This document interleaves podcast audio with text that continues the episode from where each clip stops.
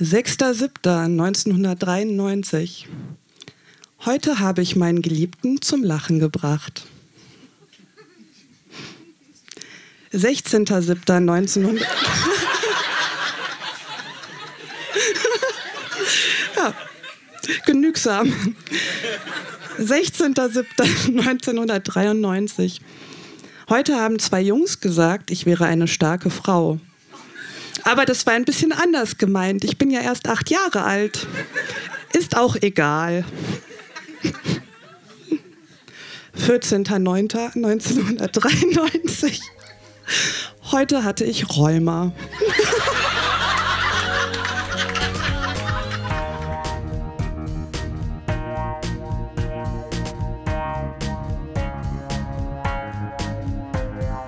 Texte von gestern. Erwachsene lesen Dinge, die sie als Kinder geschrieben haben.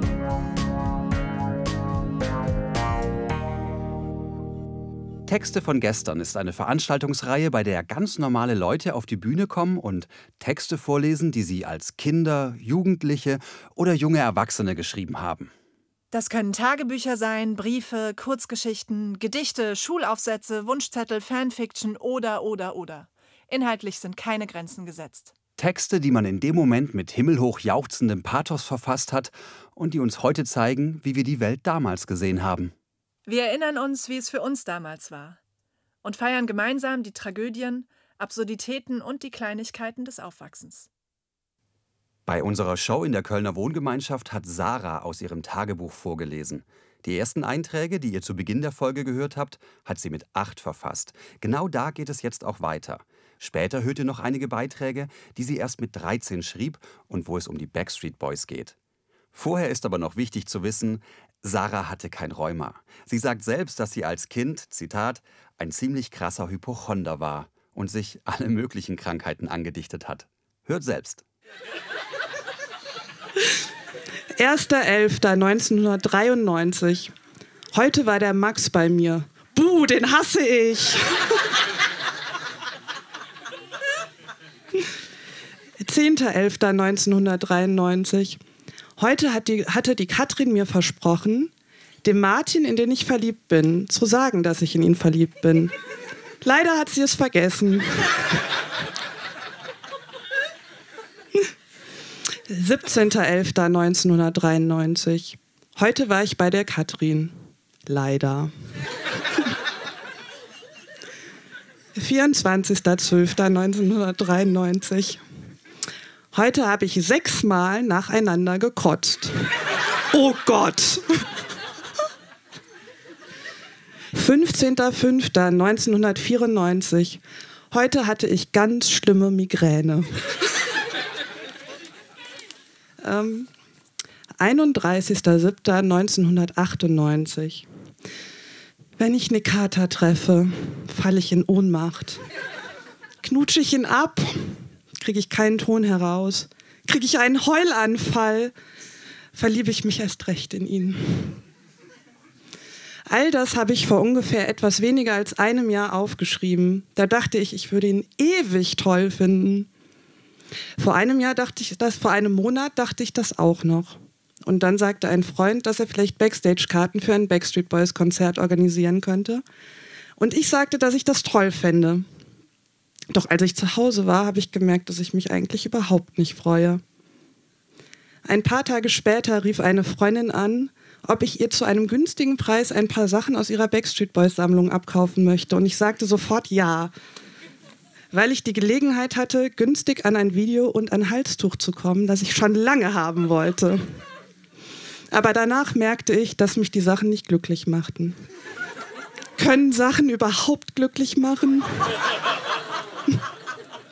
Ich glaube, ich finde die Backstreet Boys nicht mehr so toll. Nur noch ihre Musik. Sie machen wirklich geile Musik. Dritter, sechster 2004. Ich hatte den zweitschlimmsten, vielleicht sogar den schlimmsten Albtraum meines Lebens. Mein Bruder, im Traum war er 17 Jahre alt, ist von Kannibalen gegessen worden. Und das war alles meine Schuld. Ich habe ihn nämlich bei eBay versteigert.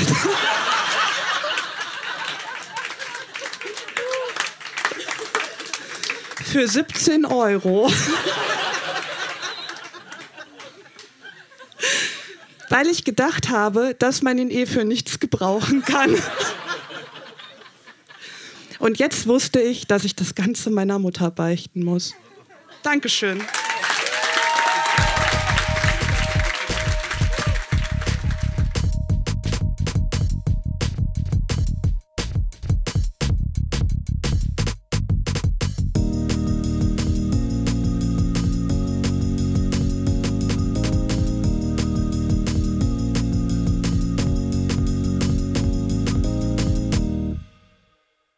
Philipp schrieb mit acht eine dreiteilige Kurzgeschichte namens Die Liebe und das Tagebuch.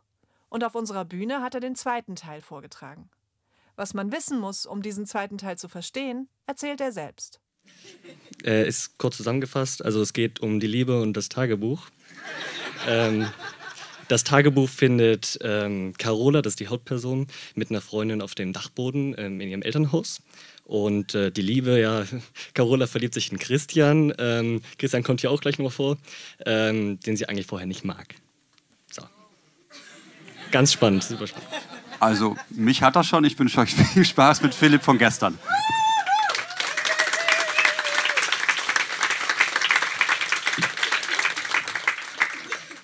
Die Liebe und das Tagebuch, Untertitel Mehr draußen. Es spielt mehr draußen. Es ist abends um 7 Uhr und Carola ist bei Freundinnen in der Bude, die sie ganz in der Ecke eines Waldes gebaut hatten. Und sie erzählt von dem Tagebuch und der Liebe, in Klammern Kapitel 1. Die Freundinnen waren ganz begeistert, dass Christian auch so lieb sein kann. Die Freundinnen wollen das Tagebuch sehen, und zwar am nächsten Tag in der Bude. Am nächsten Tag in der Schule. Erste Stunde fällt aus, euer Chemielehrer ist krank und es gibt keine Vertretung.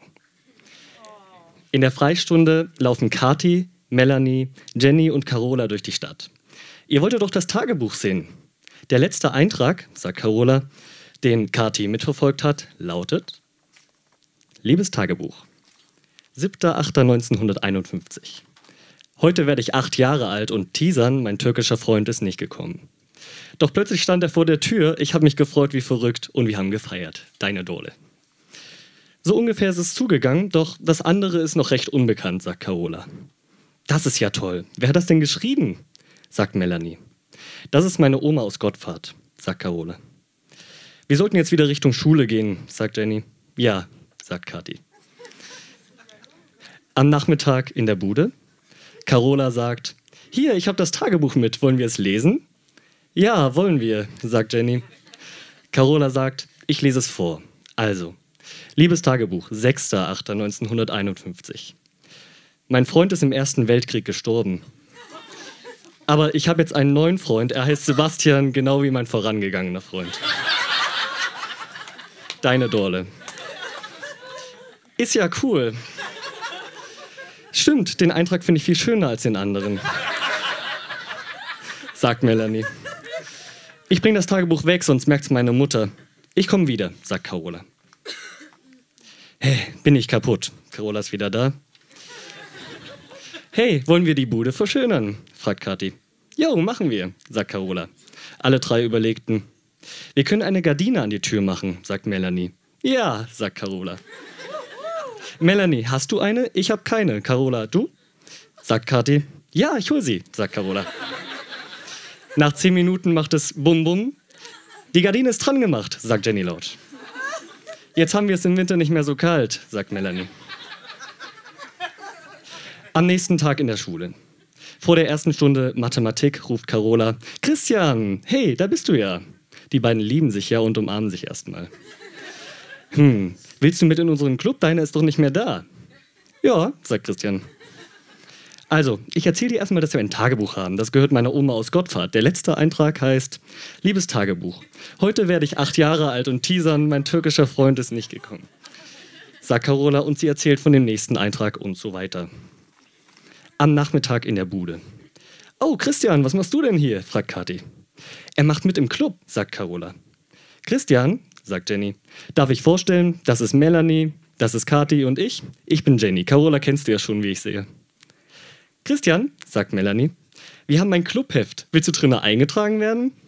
Ja, sehr gerne, sagt Christian. So, wie heißt du denn mit Nachnamen? Waldhaus. Gut, Adresse? Erfurter Straße, Waldstraße 33, Postleitzahl 55431. Sehr gut. Warte, ich bin gleich fertig so. Abends um neun, Carola muss zu Hause sein, aber sie ist ja noch durch den dunklen Wald gelaufen. Deswegen kam sie erst um Viertel zehn. Mit ihrem Schlüssel kam Carola in das, in das Haus hinein. Mama und Papa waren auf einer Feier, als Carola das Geräusch aus der Küche hörte. Carola nahm ihren ganzen Mut zusammen und schaute, was passiert ist. In der Küche saß nur die Katze und blinzelte Carola an. Carola kann sich schon denken, was passiert ist. Die Katze macht mich noch zum Wahnsinn, schreit Carola. Die Katze aber antwortet daraufhin, miau, miau. Die Katze fühlt sich geschmeichelt. Die Katze ist ja nicht dumm und bleibt stehen, sondern sie läuft Carola ins Zimmer hinterher. hinterher. Carola kann wegen der Katze nicht schlafen. Doch dann geht die Katze endlich weg. Carola kann einschlafen. Sie träumt von ihren Freunden und auch von der Bude. Und wenn sie nicht gestorben sind, dann gibt es noch weitere Geschichten von Die Liebe und das Tagebuch.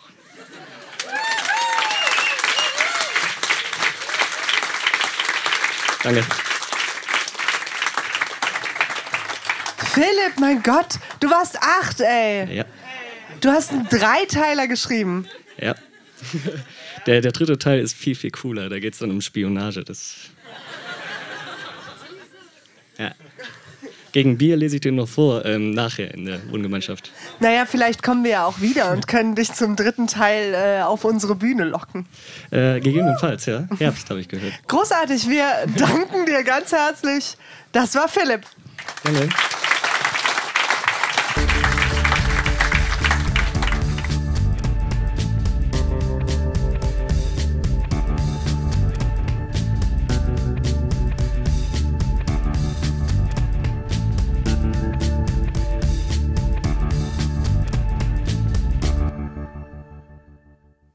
Der vierten Klasse war Saskia auf Klassenfahrt und musste darüber einen tagebuchartigen Bericht anfertigen. Wo es hinging und was wir sonst noch wissen müssen, erklärt sie uns selbst. Es ging nach Lope, das kam mir damals unglaublich weit weg vor. Wie weit weg ist es wirklich?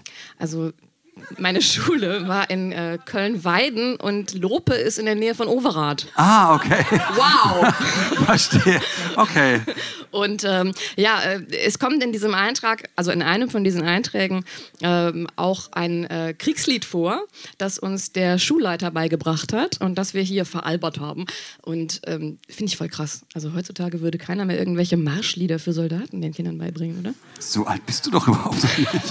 Nein, eben. Also, Aber der Schulleiter eben, ja, okay. Der Schulleiter schon. Ja. Ja. Ähm, ja, dieser Bericht war nicht freiwillig. Den musste ich für die Lehrerin schreiben. Und ähm, das finde ich lustig. Okay.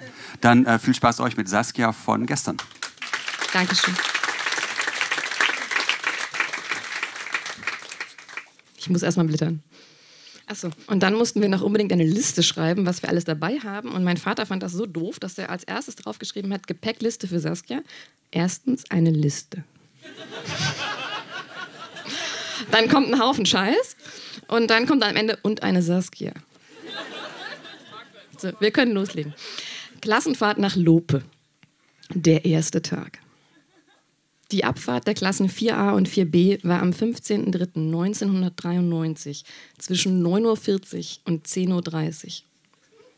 Als der Bus in Lope ankam, dachten die Kinder, und eines schrie es auch, in so eine Bruchbude gehe ich nicht rein. In Klammern, der Schreihals war Felix. Drinnen sah das Schullandheim aber ganz gemütlich aus. Den Kindern wurden die Zimmer gezeigt. Die Jungen bekamen das gelbe und das blaue, die Mädchen das weiße und das grüne Zimmer. Zum Mittagessen gab es Würstchen mit Kartoffelsalat. Alle aßen sich kugelrund. Danach hieß es, ihr dürft jetzt bis 15 Uhr spielen. Aus 15 Uhr wurde 16.30 Uhr. Schließlich machten sie sich auf den Weg zu Schloss Ereshofen.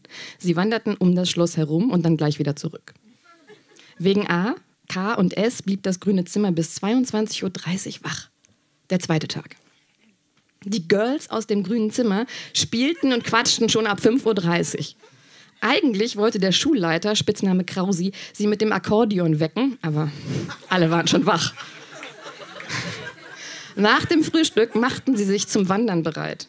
Sie wollten zu einer Silbermine, aber sie fanden keine. Mittagessen, Nudeln mit Fleischsoße. Nachmittags fuhren sie mit dem Bus zur Aggertalhöhle. Fast jeder kaufte sich dort ein Ed von Schleck. In der Höhle sahen sie Fledermäuse. Außerdem gab es einen sehr engen Gang. Saskia hatte Bedenken, ob C da durchpassen würde. Als alle wieder draußen und zurück im Schullandheim waren, C hatte es auch geschafft, gab es Abendessen. Danach wurden die Stühle und Tische weggeräumt und gespielt, zum Beispiel Ich sitze im Grünen oder Hänschen piep einmal. Jetzt gingen alle schlafen. Der dritte Tag. Die Kinder des grünen Zimmers waren zwischen 6.30 Uhr und 6.50 Uhr wach.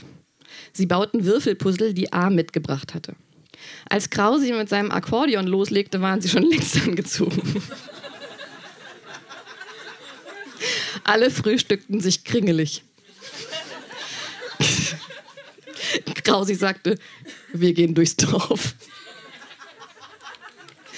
Zum Mittagessen gab es Schnitzel mit Bohnen. Hm, das schmeckte allen. Danach wieder Rucksäcke schultern und klassenweise aufstellen. Beim Wandern spielten sie Preisbäume raten. Ich habe keine Ahnung. Sie suchten nochmal nach der Silbermine und fanden sie immer noch nicht. Frau B jedoch fand einen Stein, in dem Silber war. Zurück im Schullandheim durften sie am Bach spielen. Gero, dieser Chaot, warf Dominik einen Stein an den Kopf. Nach dem Abendessen gab es eine Preisverleihung und eine Schuhverleihung. Felix gewann den ersten Preis, zwei Tennisschläger. Dann gingen alle schlafen. Der vierte Tag. Am Morgen des vierten Tages veralberten die Mädels des grünen Zimmers das Lied Morgen marschieren wir zu den Bauern in das Nachtquartier und sangen stattdessen zu den Eltern in das Nachtquartier. Wow. Dann gingen sie frühstücken. Der Bus holte sie ab. Vor einer Tropfsteinhöhle stiegen alle aus. Nach der Tropfsteinhöhle wanderten sie zu einem Museum mit Autos, Mofas und Kriegswaffen.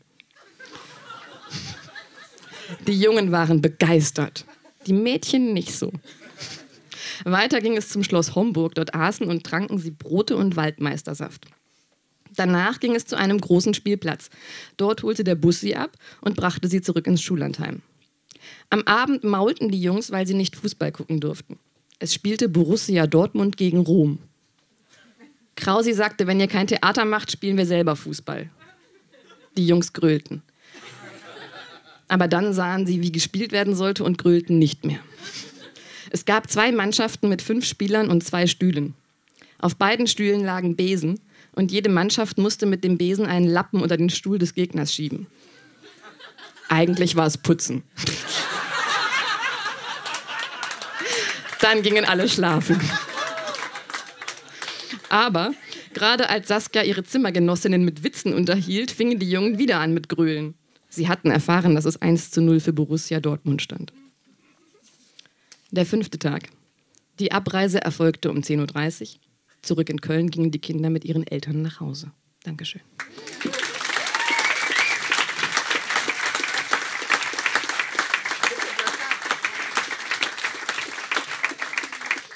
Saskia, das ist eine helle Freude. Ähm, was ist eine Schuhverleihung? Ich glaube, es wurden wiedergefundene Schuhe verliehen. Ich kann aber auch nur mutmaßen. Und äh, kannst du erklären, warum du das in der dritten Person Plural verfasst hast? Absolut nicht. aber ähm, ja, ich glaube, ich fand das einfach total scheiße, dass ich das schreiben musste. Wir sind auf jeden Fall sehr dankbar, dass wir nochmal in die Freuden und Leiden der, der Schulfahrten reingucken durften. Vielen Dank an Saskia. Dankeschön.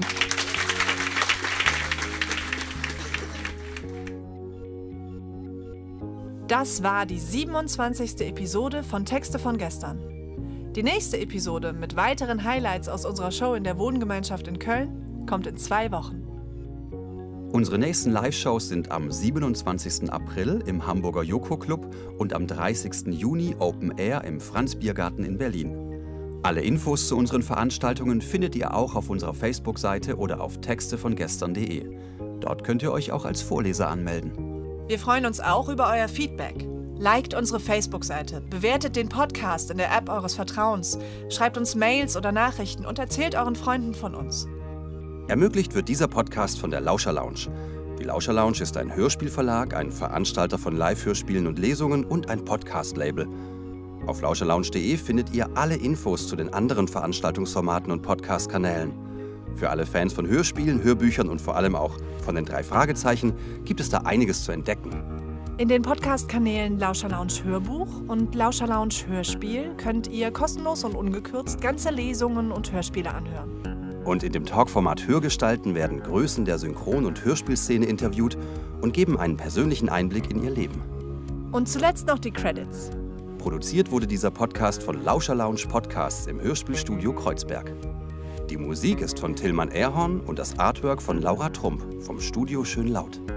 Für die Veranstaltung und die Kommunikation sind Nora Bozenhardt, Hanna Nickel und Annabel Rühlemann verantwortlich. Die Moderatoren sind Marco Ammer Und Johanna Steiner. Wir danken unserem traumhaften Publikum und allen, die sich mit ihrem Text von gestern auf unsere Bühne getraut haben. Na dann, bis zum nächsten Mal.